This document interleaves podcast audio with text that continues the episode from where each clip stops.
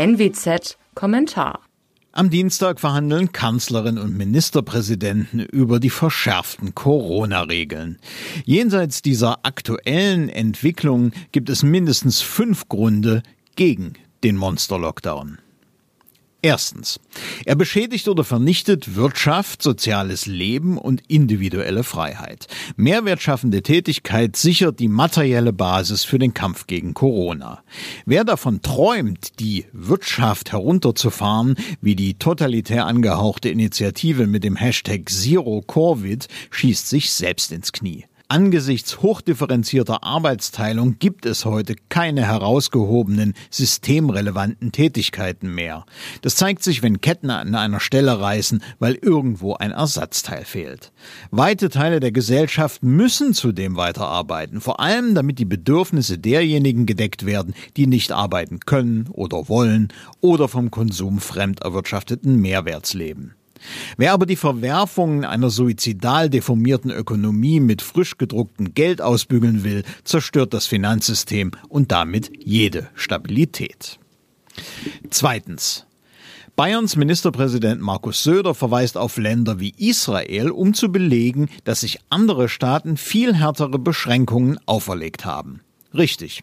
Richtig ist aber auch, die haben kaum etwas gebracht. Nach mehreren Lockdowns kann von massiv sinkenden Infektionsraten keine Rede sein. Weil das in Jerusalem verstanden wurde, setzt man nun auf die Impfkampagne, hat Impfstoffe in rauen Mengen beschafft und steht bei der durchimpften Bevölkerung an der Spitze. So geht das. Drittens. Der Virologe Hendrik Streeck monierte vergangene Woche, Zitat, wir sind ein Jahr in der Pandemie und haben nicht gelernt, wo genau und in welchen Bereichen wir uns wie häufig anstecken. Zitat Ende.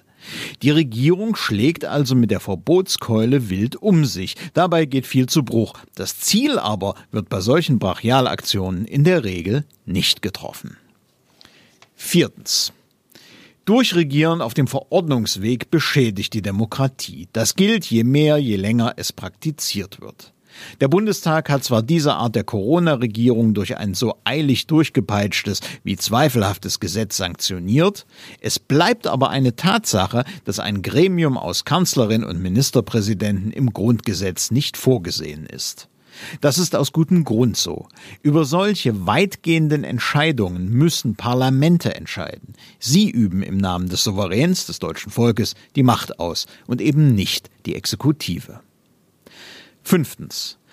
Markus Söder sagt in einem Interview am Donnerstag, was für alle gilt, das ist gerecht. Das ist es nicht. Am 12. Januar gehörten laut Robert Koch Institut 89 Prozent der Corona-Toten zur Altersgruppe 70 und älter. Klarer geht es kaum. Natürlich müssen Maßnahmen differenziert werden. Natürlich kann man angesichts dessen nicht alle über einen Kamm scheren. Damit hilft man den Höchstgefährdeten nicht, schränkt aber anderen sinn- und zwecklos Freiheiten ein. Was jetzt statt einer Verschärfungsorgie not tut, ist dies. A mehr Erkenntnisse produzieren, um Wissenslücken zu stopfen und genau das zu tun, was das Corona-Establishment ständig im Mund führt. Auf wissenschaftlicher Basis entscheiden. Statt repressiver Gießkanne rational begründete, gezielte Maßnahmen. Also, wer steckt sich wo an? Wo sind aus diesem Grund Kontaktbeschränkungen sinnvoll und wo nicht? B. Maßnahmen an die Risikogruppen anpassen. Das bedeutet einerseits Bewohner von Pflegeeinrichtungen und alte Menschen ganz besonders zu schützen und andererseits Nicht-Risikogruppen in Frieden zu lassen. C. Alle Kraft in die Impfkampagne. Jede Investition dort spart am Ende ein Vielfaches an Ressourcen, mit denen Impfversagen ausgebügelt werden müsste. D. Entscheidungen zurück in die Parlamente. Dort müssen Einschränkungen der Grundrechte in diesem Land beschlossen werden, nicht in Kungelrunden. Die Parlamentarier müssen sich diese Verantwortung, die sie leichtfertig aus den Händen gegeben haben, zurückholen. Doch all das wird wohl leider nicht geschehen. Die Bundesregierung hat sich selbst dazu verdammt, den einen Weg weiterzugehen, koste es, was es wolle. Korrektur hieße, im Wahljahr zuzugeben, dass man sich in Berlin und den Landeshauptstädten mit fatalen Folgen geirrt hat. Solcher Mut ist im deutschen Politikergenom nicht programmiert. Mein Name ist Alexander Will, bitte bleiben Sie uns gewogen. Sie hörten einen Kommentar der Nordwestzeitung.